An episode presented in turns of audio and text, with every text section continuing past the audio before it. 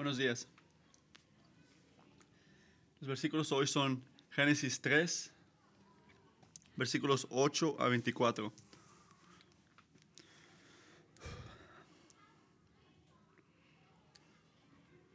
Cuando el día comenzó a refrescar, el hombre y la mujer oyeron que Dios el Señor andaba recorriendo el jardín, entonces corriendo a esconderse entre los árboles, para que Dios no los viera. Pero Dios el Señor llamó a el hombre y le dijo, ¿Dónde estás? El hombre contestó, escuché que andabas por el jardín y tuve miedo porque estoy desnudo, porque por eso fue que me escondí. ¿Y quién te ha dicho que estás desnudo? le preguntó Dios. ¿Acaso has comido del fruto del árbol de que te he prohibido comer? Él respondió, la mujer que me diste por compañera me dio de ese fruto y yo lo comí. Entonces Dios el Señor le preguntó a la mujer, ¿qué es lo que has hecho? La serpiente me engañó y comí, contestó ella. Dios el Señor dijo, entonces, la ah, le, entonces le dijo a la serpiente, por causa de lo que has hecho, maldita serás entre todos los animales, tanto domésticos como salvajes. Te arrastrarás sobre tu vientre y comerás polvo todos los días de tu vida. Pondré enemistad entre tú y la mujer, y entre tu semiente y la de ella. Su semiente te aplastará de cabeza, pero tú le morderás el talón. A la mujer le dijo, multiplicaré tus dolores en el parto, y darás a luz tus hijos con dolor. Desearás a tu marido, y él te dominará. Al hombre le dijo, por, por cuanto le hiciste caso a tu mujer, y comiste el árbol que te he prohibido comer, maldita será la tierra por tu culpa. Con penosos trabajos comerás de ella todos los días de tu vida. La tierra te producirá cardos y espinas, y comerás hierbas silvestres.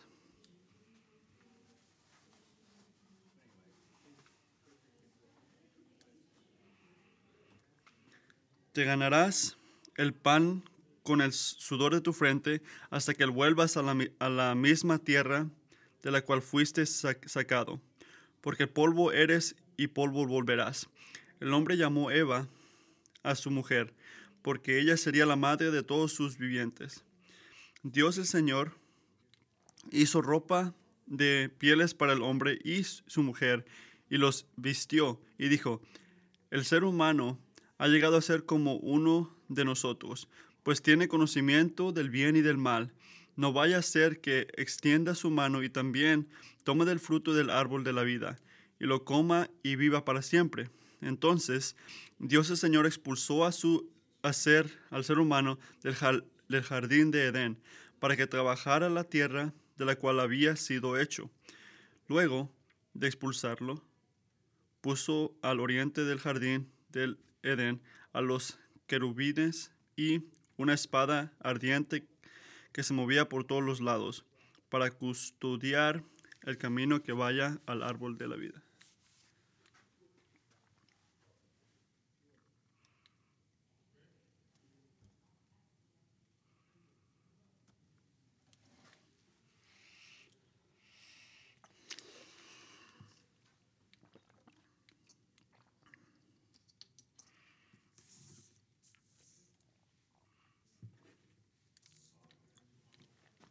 Padre, hay mucho aquí.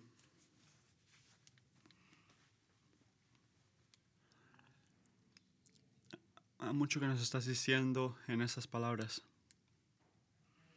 Y oro ahora que tu espíritu esté presente con nosotros. Ayúdanos a ver una cosa que necesitamos ver hoy. Y para responder a eso, ayúdanos a obedecer tan siquiera de una manera. Señor, libéranos. Cuida esta iglesia de ser un lugar donde, donde nuestras mentes son dominadas por el mundo. Ayúdanos a aprender algo nuevo cada día de ti. Señor, no venimos a tu palabra para aprender algo que es nuevo, pero venimos a tu palabra para poder ser llamados de ti. Aunque digas algo nuevo o algo viejo, pero lo que te pido es que podamos obedecerte. Es porque estamos aquí. Así, si llevamos en la iglesia mil veces, o si es nuestra primera vez, yo oro que podamos escuchar una cosa que está diciendo tú, Señor, y que podamos salir de alguna manera para poder obedecerte, que tú has llamado. No para que podamos regresar el siguiente domingo y decir lo increíble que somos o lo tanto que hemos hecho por ti, pero que podamos sentir la alegría de ser quien tú nos has llamado a ser. Que no se olvide que tú eres el creador. Ayúdanos a escucharte, no tomar tu lugar, Señor. En nombre de tu Hijo.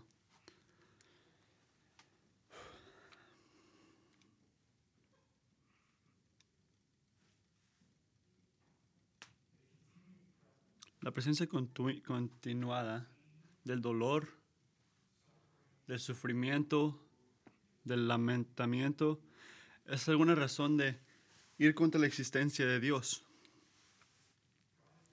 Si Dios es verdadero, ¿por qué hay tanto sufrimiento, tanta maldad en el mundo? Así dice la gente. Lo mejor que puede decir la gente, Él es verdadero, pero no es lo suficientemente poderoso para terminar nuestro sufrimiento. Y lo peor es que es poderoso, pero no le importa lo suficiente para hacer algo sobre nuestro sufrimiento. De cualquier manera, de cualquier manera, el problema del sufrimiento no deja que la gente que crea que Dios existe, y si es que existe, que no merece el dominio. Yo voy a ser el primero para admitir que hay muchas, muchas preguntas que yo me gustaría que la Biblia contestara sobre el problema del sufrimiento, de la maldad. No dice todo que quisiéramos escuchar, que, que quisiéramos leer, pero quiero recordarle esta mañana que porque la Biblia no dice todo, que preguntemos no debe de pararnos de poner atención a todo lo que sí dice. ¿Entienden? No uses lo que no dice para una excusa de no escuchar y obedecer lo que sí dice. Y lo que sí dice sobre la presencia del sufrimiento y el dolor y por qué está aquí y lo que está haciendo es crítico y si lo vemos enfrente la realidad. Pero ¿qué es la realidad? La verdad de quién es Dios y quién es, cómo son sus maneras. Ahí empezamos. Ahí empieza la realidad. ¿Quién es Dios y cómo es? En Génesis 3, la presencia del dolor, del sufrimiento en el mundo, escuchen esto, no van, no van contra o cuestionan la existencia o el poder o, lo bueno que es Dios. Así que, a lo contrario, afirman la verdad de todo lo que es Él.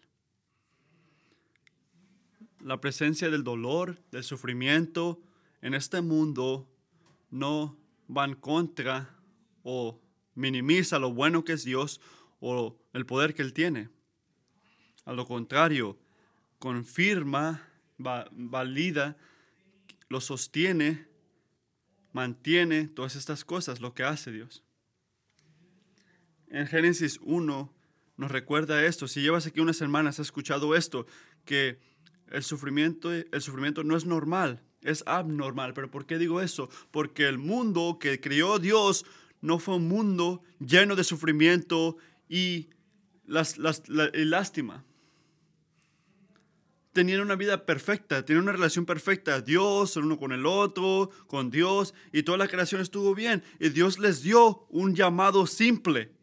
Génesis 1.16. Dios, nos dijo a nosotros, Dios hizo los dos grandes astros.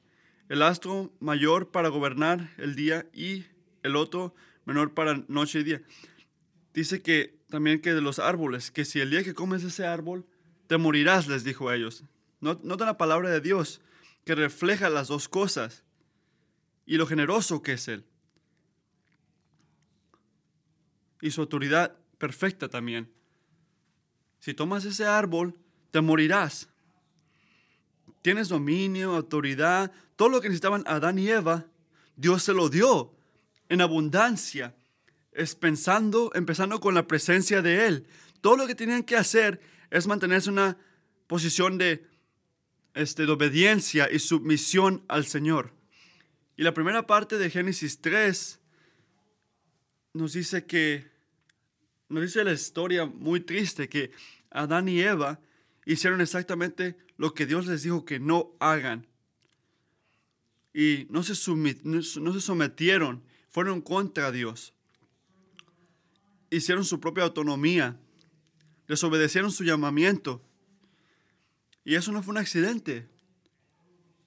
No fue un accidente, fue algo deliberado, algo intencional, fue algo muy pensado. Fue la criatura diciendo que yo no quiero que tú me domines. No quiero que tú me domines mi vida. Eso fue lo que estaban diciendo Adán y Eva de alguna manera. La segunda parte que estamos viendo esta mañana enseña la respuesta a su decisión que tomaron ellos. Así que la primera parte es el origen del pecado y ahora estás viendo el efecto del pecado, que es la respuesta al pecado de la persona que, de Adán y Eva.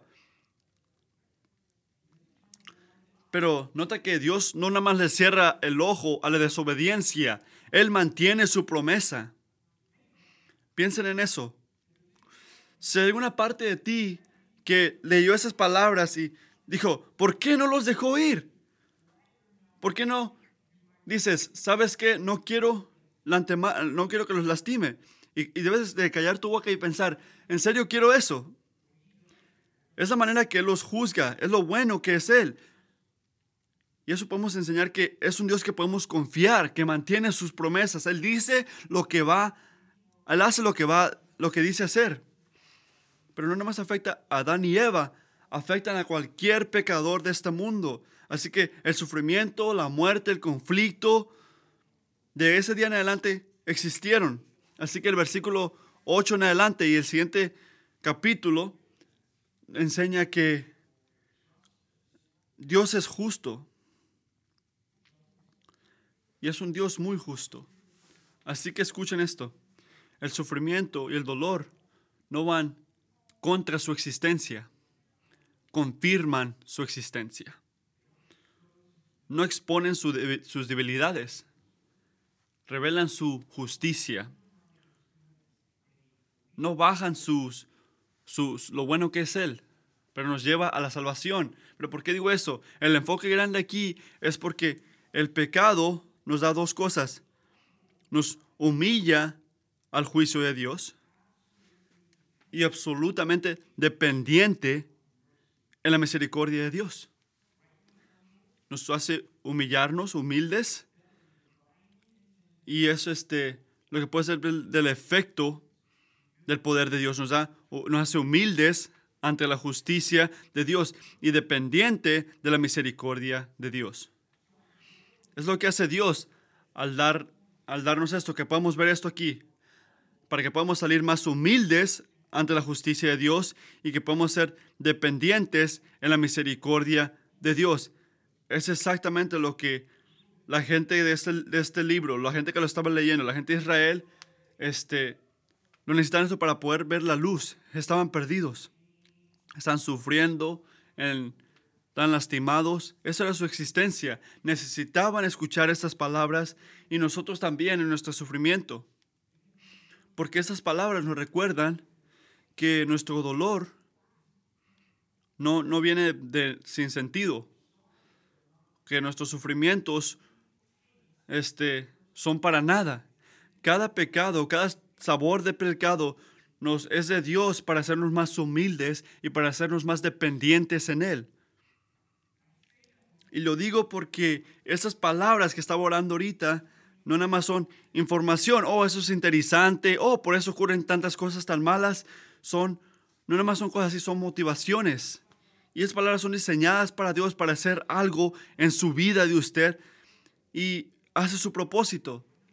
Si lo dejas hacerlo, al dirigir tu atención, nuestra atención, al carácter de Dios visto en su respuesta a nuestro pecado. Hace esas cosas, nos hace humildes en su justicia y nos hace dependiente en su misericordia para dirigir nuestras atenciones al carácter de Dios y su respuesta al pecado. Y digo esto porque Dios sigue respondiendo así al pecado. No hizo algo nuevo, Dios no se fue a cambiar su vida, sigue siendo el mismo Dios. La misma manera que respondió Adán y Eva en ese día del jardín de Edén, es exactamente como Él responde a nuestros pecados ahorita. Nada de eso ha cambiado. Es el mismo Dios. Ayer, hoy y para siempre. Así que, ¿cómo responde Dios? ¿Cómo responde Dios? Punto número uno. Dios responde al pecado al ir hacia los pecadores. Escriban eso. Dios responde al pecado al ir sobre los pecadores. Que este ejemplo te ayude. Porque si yo digo algo ahorita, deberías estar agradecido de lo que estoy diciendo. Eso enseña a la gente a tu alrededor. Hay que ser muy abierto sobre el pecado para ayudar a la gente. Así que Dios va por los pecadores. Versículo 7 dice que el hombre y la mujer experimentan algo que no han experimentado algo o sienten algo. El peso de la culpa y la vergüenza. Ellos sabían, por lo que habían hecho al final del versículo 7, que estaba malo. Su pecado no estaba escondido de su conciencia. ¿Sabes lo que no encontraron tampoco?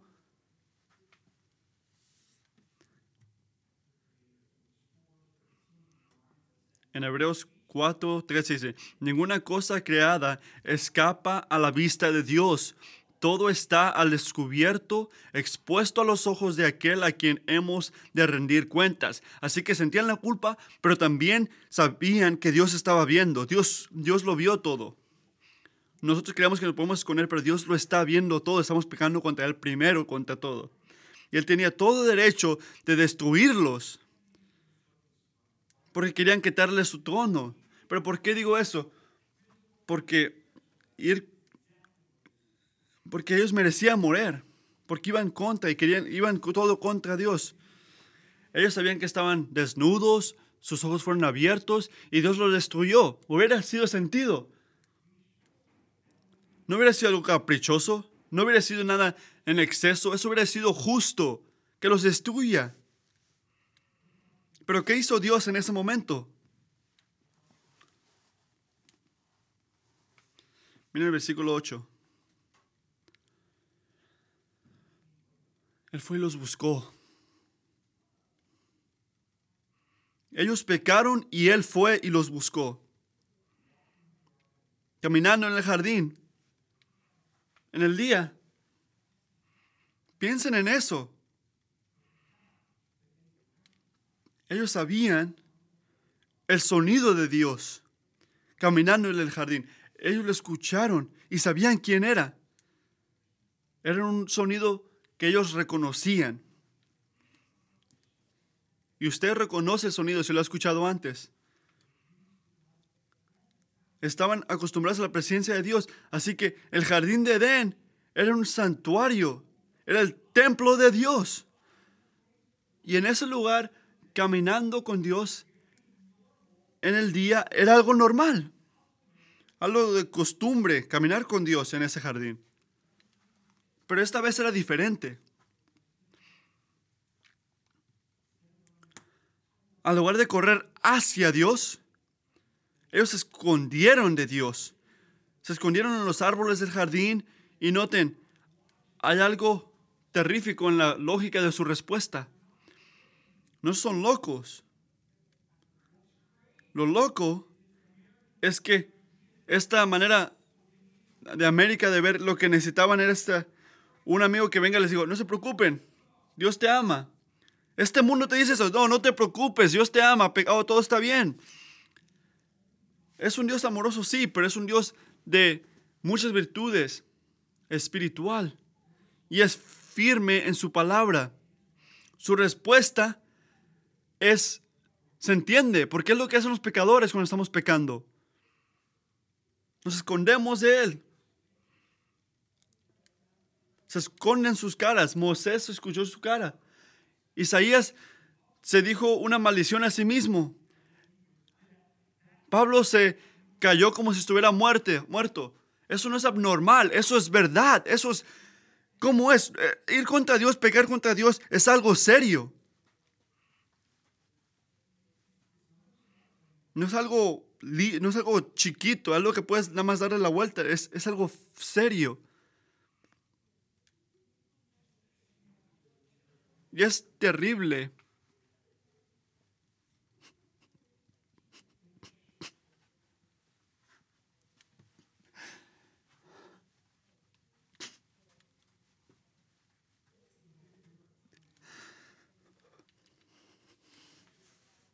estaban temblando. Y hay veces que tenemos que ayudarnos unos al otro en esos sufrimientos.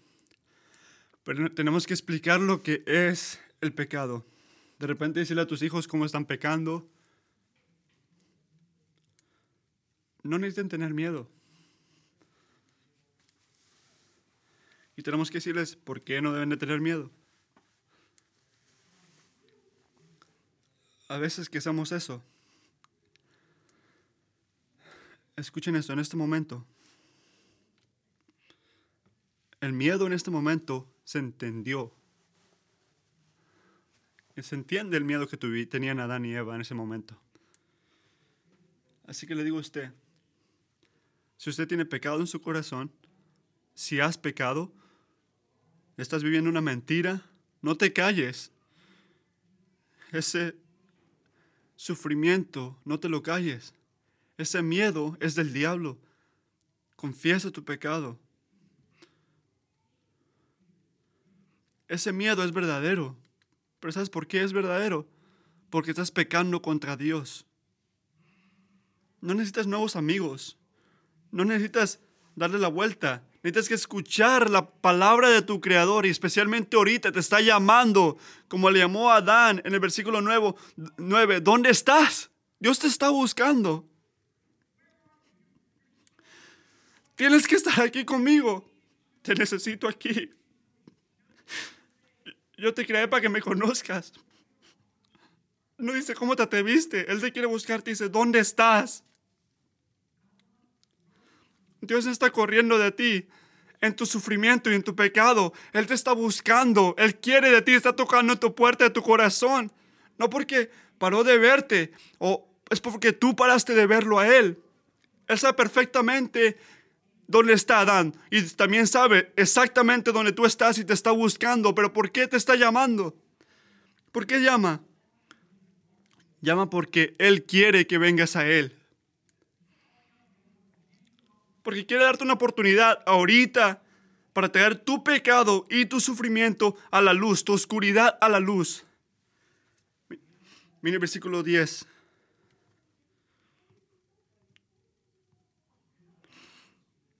El hombre contestó, escuché que andaban por el jardín y tuve miedo porque estoy desnudo. Él tuvo que hablar. Yo te escuché el sonido tuyo en el jardín y me escondí porque estaba desnudo. El Señor le dijo, ¿quién te dijo que estabas desnudo? ¿Acaso has comido del fruto del árbol que te he prohibido? Otra vez, Dios está preguntando eso porque no lo vio? ¿Usted cree eso? ¿Usted cree que Dios no vio eso? Él supo exactamente lo que ocurrió. Que Adán y Eva comieron, comieron de ese árbol. Así que, ¿por qué pregunta? ¿Por qué los está persiguiendo? Él quiere de ellos. Él los está invitando a que digan, a que puedan ver este, el, lo divino que es Dios. Él fue hacia ellos invitarnos, invitarnos, invitándonos a caminar a la luz. Miren el versículo 10, que el problema no fue que Adán se equivocó o que Adán no, no vivió, no hizo todo lo que Dios esperaba de él. No, Dios desobedeció el llamado de Dios. Así que notan que ahí es exactamente donde estamos nosotros cuando nosotros pecamos. Vamos exactamente contra Dios, completamente contra nuestro Dios. Hay gente que están viajando ahorita que no creen en la existencia de Dios. Yo le pregunté a una persona, ¿qué haces con tu culpa?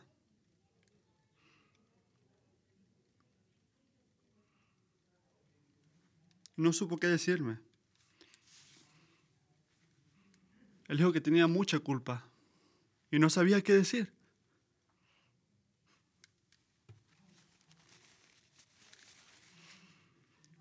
Dios tiene algo en la conciencia de toda persona que aunque vayas contra su existencia, tu conciencia te, te dobla. ¿Por qué? Porque Dios escribió su palabra en tu corazón. Aunque no lo confieses, ¿Qué, hizo el hombre? ¿Qué, ¿Qué hace el hombre ahí? Miren el versículo 12. Él le da la culpa a otra persona. No fue mi culpa. Es esa mujer que me diste. Y si se te olvidó Dios, tú fuiste la que me la dio. Así que mira, fue tu culpa.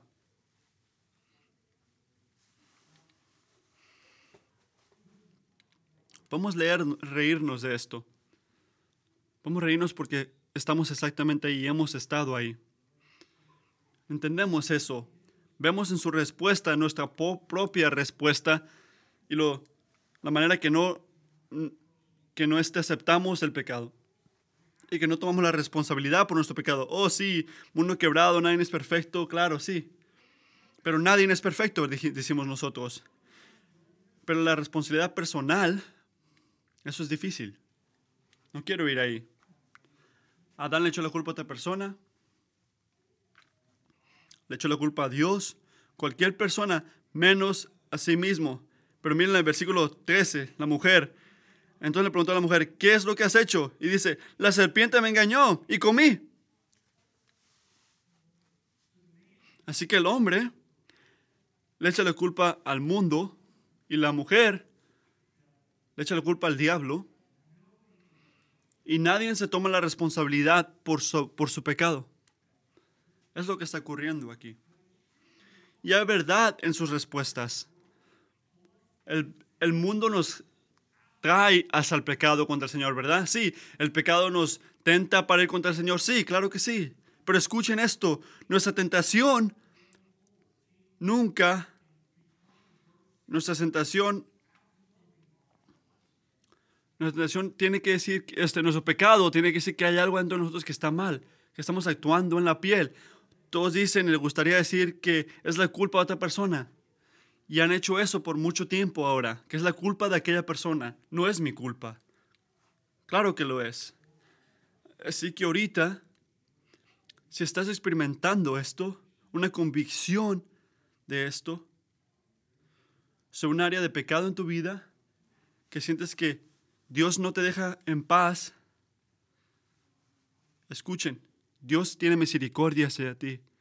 Está siguiéndote, te está llamando, te está invitando ahorita para que seas honesto de tu pecado. Y el problema más grande en la vida no es lo que te hacen hacer otras personas o lo que el diablo te hace hacer. El problema más grande ahorita en tu vida es que Dios te está llamando y estás yendo contra Él. Ese problema, estás yendo contra Dios. Y si has escogido ir contra Dios, deberías de sentirte culpable ahorita. Y tu corazón se debería de estar sintiendo mal ahorita. Y Dios te, te dice algo muy simple. Para de correr. Para de esconderte. Confesa tu pecado. Pide perdón por tu pecado. Dios va hacia ti. Dios no va a dejar que esa voz en tu conciencia se calle, porque Él te ama y te va a gritar si no escuchas al principio. Dios te ama tanto que te está invitando ahorita, igual que invitó a la primera mujer y al hombre, para que puedan estar bien con Él. Todo lo que hacemos nosotros al confesar nuestros pecados es que estamos diciendo perdón y aceptando todo lo que Dios ya ha dicho sobre nosotros. Y no piensen que nada más debe decir perdón a tus pecados al principio de tu vida espiritual. ¿Qué dice primero Juan? Primero de Juan 1.8. Si afirmamos que no tengo pecado, nos engañamos a nosotros mismos y no tenemos la verdad. Así que por eso tomamos nuestro tiempo en cada domingo para confesar nuestros pecados. No se trata de sentarte ahí en, tu culpa, es caminando en la luz. Ya salte, se quita esa culpa y pide perdón por tus pecados. Dios está llamando a ti ahorita. Esto que estaban haciendo Adán y Eva y lo que necesitaban hacer. Pero que no lo hicieron. Que no sea eso lo mismo de nosotros, Señor. Que Dios mueva en tu corazón, que quebre tu corazón de una manera que puedas someterte a Él. Y lo va a hacer. Y eso es su misericordia, así es nuestro Dios. Segundo lugar, Dios juzga a los pecadores, a los pecadores. Él los sigue y los juzga. Mira el versículo 13. 13 a 19, él habla sobre diferentes maneras de, juicio. Él empieza con el hombre. ¿Por qué? Porque él es el líder. Empieza con el hombre, no con la mujer. Él está culpable por toda la situación, por todo lo que ocurrió va contra la serpiente primero y le da, lo maldice, la maldice para caminar en la, tierra y para comer la tierra. No se trata de que si tenía piernas antes, se trata de que ese es el, símbolo de humillación cuando pecas contra Dios, cuando haces a alguien pecar. Por eso es en Salmos este 72.9, cuando dice que sus enemigos coman el polvo. Es lo que está haciendo Dios, está humillando a la serpiente por esto.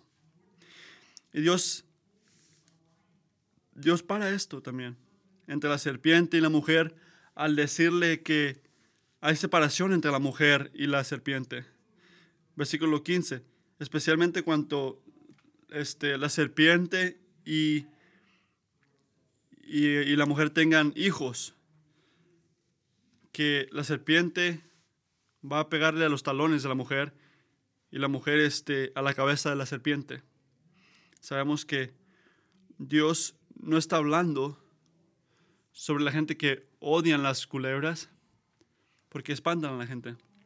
Además de eso, además del, temor que les tenemos a las serpientes, Dios está hablando de una separación espiritual algo cósmico, que se ve por toda la Biblia y continúa ahorita. Así que escuchen esto. ¿Qué es, ¿Qué es este conflicto? ¿De qué trata el versículo 15? Lo que está diciendo Dios es que la presencia del pecado en creación divide, divide a la gente entre dos categorías y dos categorías nada más. No hay nada en el medio. O, o eres de la o eres de la serpiente porque estás siguiendo a la serpiente y estás yendo contra Dios, o eres descendiente de la mujer que vas contra el diablo y sometido al propósito de Dios. O estás con dos, o eres de la serpiente o eres de la mujer. El principio del versículo 15 es el principio del mundo de un conflicto del mal y bien. El principio y recuerda, nos recuerda como la genealogía y este, la gente que tiene hijos es algo importante. Y regresaremos a eso, a eso. Pero ahora, por lo mientras, en el versículo 15, a este, algo en Satanás y la mujer en su, y su gente, y son separados. Los de la mujer eh, La mujer van a sentir, oh, ok. La, mujer, la gente, los hijos que tiene la mujer van a sentir este, su talón en dolor porque van a estar pisando a la culebra. Pero la culebra van a tomar este, golpes a la, a la cabeza. Así que enseña que vamos a ser tentados. Va a haber sufrimiento. Así que empieza con la, serpiente, después va el hombre y la mujer. Y noten esas palabras, Adán y Eva, que Dios continúa siendo soberano hacia ellos. No, no llega el pecado y Dios pierde el control. Y Dios nada más se enoja y, les pega o algo así. No, Él es soberano. Dios declara nuevas reglas ahora o nuevas cosas. Él está diciendo, ahora vas a ver lo que ocurre cuando vas contra mí, cuando este, pecas contra mí. Así va a ser la cosa ahora, les dice. Tu mundo estará lleno de sufrimiento físico, sufrimiento relacional y muerte. Y esta batalla espiritual de bueno y malo van a, se van a ver en el mundo, en, nuestros, en nuestra manera que vivimos como hombre y mujer en este mundo. Así que dice, lo que hicimos está mal y ahora dice que ahora tener hijos va a estar lleno de dolor y la relación con su esposo va a ser marcada con sufrimiento o batallas. Y ahora vemos la palabra deseo, donde Dios dice,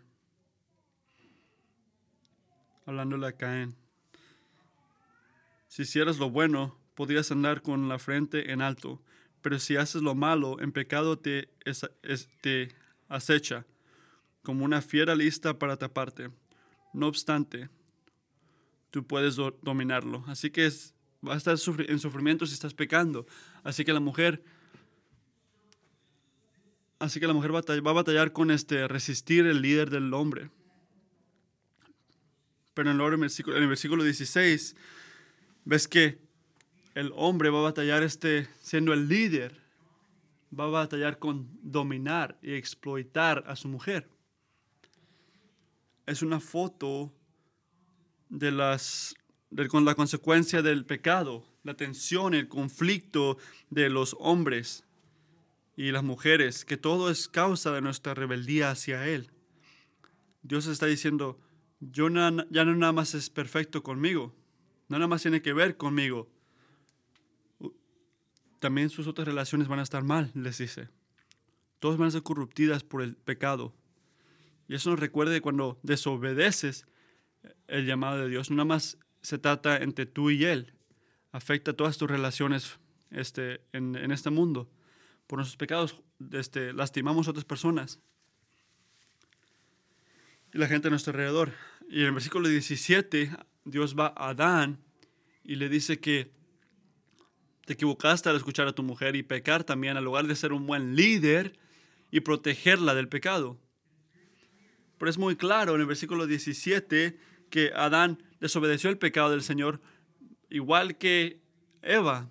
Y Dios lo juzga al decirle que ahora tú tienes que proveer para tu mujer, para tu familia. Así que ahora el trabajo que antes era alegría, ahora va a ser batalla y sufrimiento.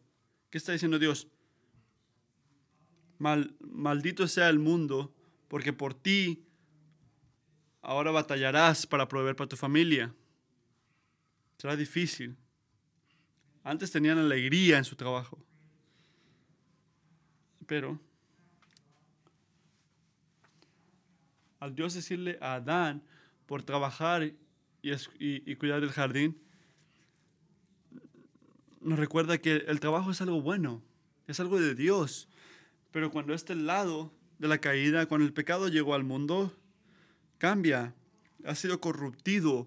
Hay una futilidad en nuestras vidas, una dificultad que hace que el trabajo no nos guste y, preocupa, y nos preocupa. Creo que todos nosotros podemos estar de acuerdo con esto. Sabemos que el mundo nos da fruto, que el trabajo lo usa para proveer para, para nosotros, pero es algo que, que duele. En el versículo 19, por el este, sudor de tu cabeza vas a trabajar y, este, y regresarás a la tierra, porque te hice de tierra y regresarás hacia la tierra. ¿Qué pensaron este Adán y Eva cuando pensaron que que les dijo Dios esto. Ellos pensaron que iban a ser como Dios. Pero ¿qué ocurrió? Se hicieron como tierra. Al comer esa manzana pensaban que iban a ser como Dios, pero se convirtieron como tierra. Los que nos enseña es que el pecado nunca te alza, nunca te hace algo mejor, te humilla, nunca te da algo bueno. Ellos reemplaza la vida eterna a una vida que lleva muerte, pero no más es vida, muerte física, que nuestros cuerpos se van a dañar y vamos a morir. También es una muerte espiritual por separarnos de Dios. ¿Pero por qué digo eso? Digo eso porque el dolor más feo en todo este capítulo no se ve hasta el final del capítulo. En el versículo 24, donde Dios los saca del jardín. Luego de expulsarlos, los corrió del jardín. No te puedes quedar en mi lugar ya. No puedes vivir en mi presencia. ¿Pero por qué? Porque la alegría de vida eterna es simbólica, el versículo 22, de este árbol de vida. Ese es este, algo que uno merece nada más si estás bien conmigo, dice Dios. Solo los, los este, la gente que está caminando en mis pasos que quiere escuchar, que obedece mis mandamientos, merece estar ahí. ¿Y pero por qué? Porque Dios es un Dios de justicia. El pensamiento eso de una persona mala que esté ahí, una persona que esté pecando, no lo quiere ver, no le gusta a Dios. Tu trono, Señor, es este para siempre. Lo que es verdad de tu reino es algo que es merecedor de nuestra honra. ¿Qué quiere decir? Que tú amas a la gente que camina en luz y odias a la gente que está en oscuridad. Dios tiene ojos tan puros que ni siquiera quiere ver la maldad. Así que tiene que sacar a Adán y Eva del jardín. Y de ahí en adelante, por el resto de nuestra existencia hasta ahorita, estamos al este de Edén. Es donde, es donde vivimos.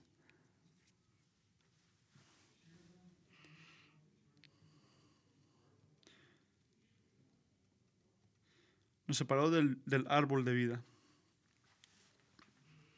Recuerden el punto, que Dios nada más va contra los pecadores, Él juzga a los pecadores. El juicio de Dios es para nuestro bien. Explica por qué hay tanto sufrimiento en este mundo. Por cosas como enfermedades o hambre o abuso o divorcio, conflicto y miles otras cosas que experimentamos el, pecado o la consecuencia del pecado, esas consecuencias son hechas por Dios para agarrar nuestra atención. Es como una luz muy firme diciendo que algo no está bien, algo no está bien, algo va mal, algo va mal. Todo, todo ese sufrimiento es de Dios para que puedas ver que algo va mal. Cada consecuencia de pecado está diseñada para hacer esto, para confrontarte con la realidad de Dios. Y eso, hablando de Génesis 3, no es que no tenemos educación o porque tenemos que portarnos bien, un poquito mejor. Se trata de que tenemos hambre por Dios. Estamos separados de Dios en ese momento cuando estamos pecando. Y el resultado de todo eso, todo va mal en nuestras vidas. Y me encanta cómo dice C.S. Lewis. El sufrimiento insiste que lo cuidemos. Son luces brillantes. Tenemos que hacer algo sobre, sobre sufrimiento. Dios nos está hablando en nuestras conciencias y Él grita en nuestro sufrimiento. Eso está gritando, te grita.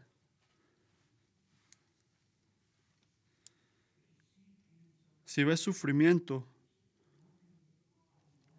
no hay nada que no es amoroso de eso. Si estás sufriendo, es algo de Dios. Es su misericordia. es severo, pero es misericordia, porque te hace humilde en tu pecado y te trae en un punto donde reconoces tu necesidad por un Salvador, tu dependencia en un Dios para poder hacer luz. Lo que el pecado es oscuridad, eso es misericordia.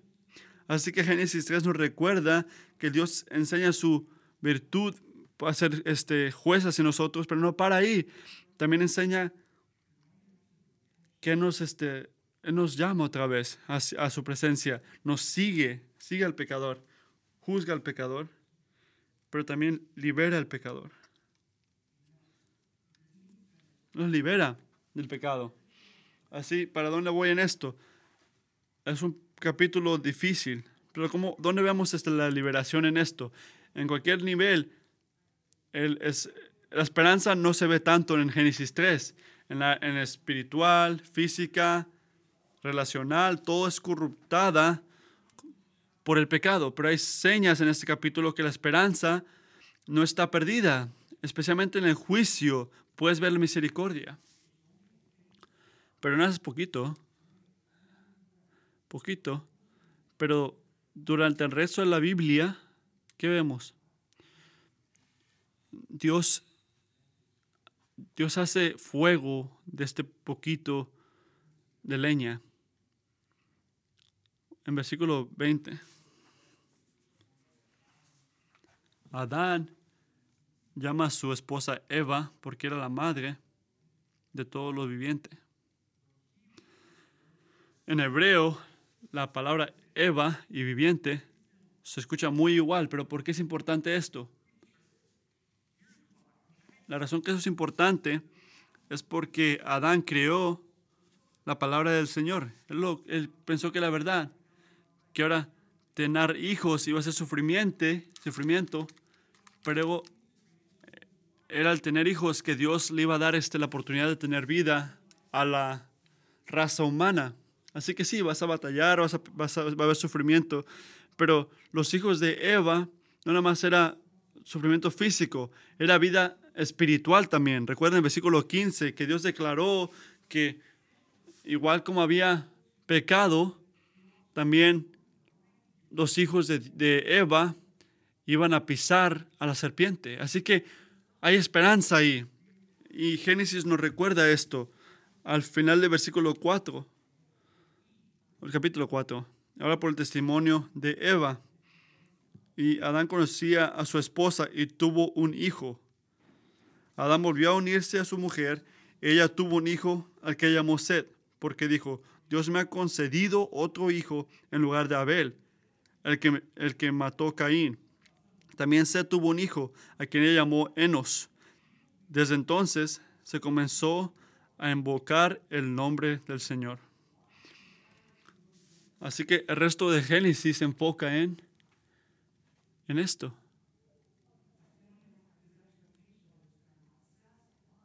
Así que podemos ver que Seth va a destruir el pecado de una manera. Así que en Génesis 5 podemos ver que Seth se lo da a Noah. Y Génesis 11 va de Noah a Abraham. Y Mateo 1 va de Abraham a Jesús. Así que ves que como todo viene de ahí. Y vean lo que hace en Mateo 40, Jesús. Él resiste todas las tentaciones del diablo. Cada tentación. Y por 33 años él experimentó el sufrimiento y el dolor de este mundo corrupto hasta que en Mateo 26 vemos que Jesucristo está en otro mundo.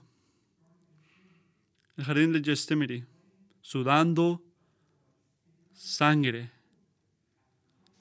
esperando la copa del Señor para poder salvar el mundo. Un sufrimiento que regresa hasta Adán y Eva y por nuestros pecados también mirando esa copa. En Mateo 27, Jesucristo miró en la, murió en la cruz por nuestro lugar. Se tomó cada última copa. Hebreos 2, que por la muerte, Él va a destruir a la persona que tiene el poder de la muerte, que es el diablo, y liberar a todos que por miedo a la muerte se escaparon de eso, buscaron de Dios. no ayuda a los ángeles, ayuda a los descendientes de Adán y Eva. En Jesucristo, de su vida y resurrección, Dios mató a esa serpiente. Él mató a Satanás. Él quitó la culpa del pecado, destruyó el poder del pecado a todos los que le lloraban a Jesucristo para salvación y Él cumplió exactamente lo que dijo que iba a hacer en Génesis 3, versículo 21. Hizo para Adán y para Eva. Dios el Señor hizo ropa de pieles para la mujer y para el hombre y los vistió. Él los vistió. Es un símbolo esto. Lo cometido que es Dios, lo cometido que está a cubrir nuestro pecado. Ellos hicieron sus hojitas y querían cubrir su pecado o, su, o donde estaban, pero ellos no pueden hacer eso. Dios lo hizo. Dios hizo ropa, la ropa que ellos necesitaban, y en su juicio él prometió misericordia. Pero por favor escuchen esto. Lo que Dios hizo por Jesucristo no nada más cubrió el pecado o la culpa, Dios lo removió completamente. No nada más lo cubrió, lo removió. No nada más lo escondió, no nada más lo puso en una, eh, lo, guardó en un, en un récord donde dice lo malo que hiciste. No, lo removió. Romanos 5:15 por la transgresión de Adán no puede compararse con gracia de Dios. Pues si por la transgresión de un solo hombre murieron todos, cuanto más el don que vino por la gracia de un solo hombre, Jesucristo, abundó para todos. Tampoco se puede comparar la dádiva de Dios con las consecuencias del pecado de Adán. El juicio que lleva a la condenación fue resultado de un solo pecado, pero la dádiva que lleva a la justificación tiene que ver con una multitud de transgresiones. Pues si por la transgresión de un solo hombre reinó la muerte, con mayor razón los que, los que reciben en abundancia la gracia y el don de la justicia.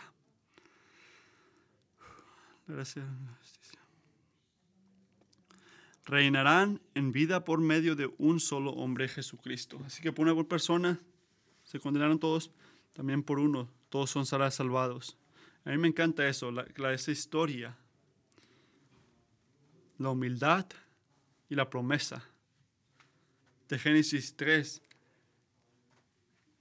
es muy bien capturada por una de mis preferidas canciones cristianas. Y quería cantar ahorita, pero antes de predicar, hubieran pensado que yo estaba loco. Pero ¿cuál canción de Navidad?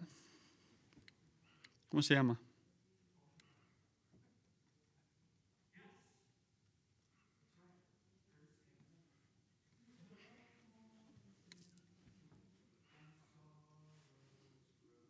No más pecado, no más sufrimiento, ni más dolor. Él viene a ser, sus, sus bendiciones vienen al mundo y, había un, un sufrimiento antes.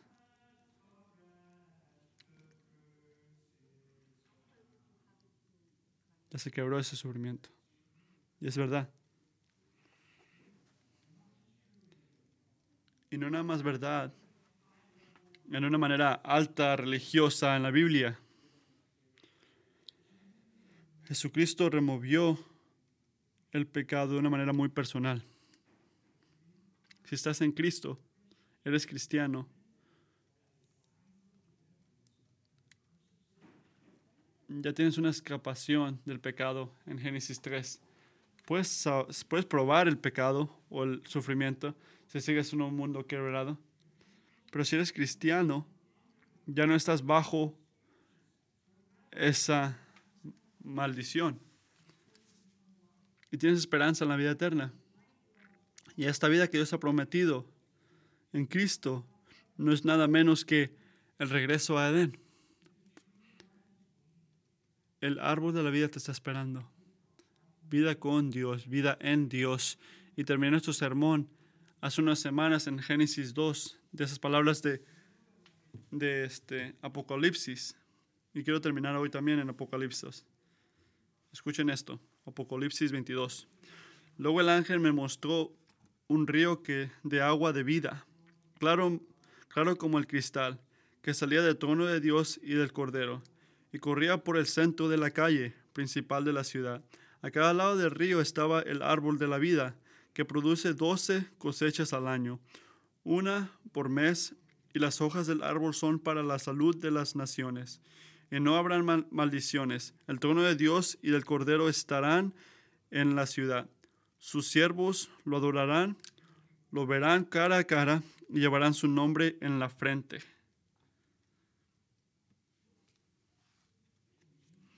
Cuando Jesucristo murió, ¿qué ocurrió? ¿Qué ocurrió en el lugar que separaba? Eh, ¿Qué ocurrió en ese templo con, con la cortina? Se rompió representando que que el camino a Edén está abierto otra vez. Nada nos puede separar. Es nuestra promesa de Dios. Vivimos a, a este de Edén ahorita. Espiritualmente, podemos probar a Edén, pero algún día físico podemos estar en Edén. Servimos a un Dios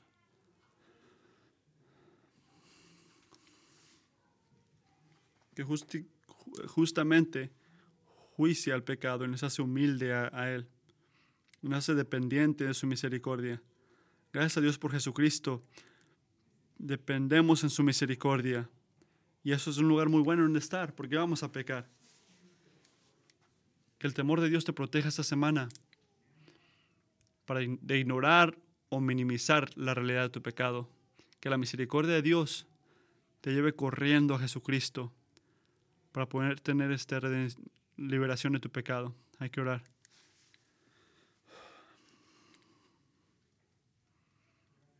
Padre, te agradezco que aunque esta historia empieza con sufrimiento y batalla, que tú hiciste una manera en Cristo para regresarnos a ti, Señor.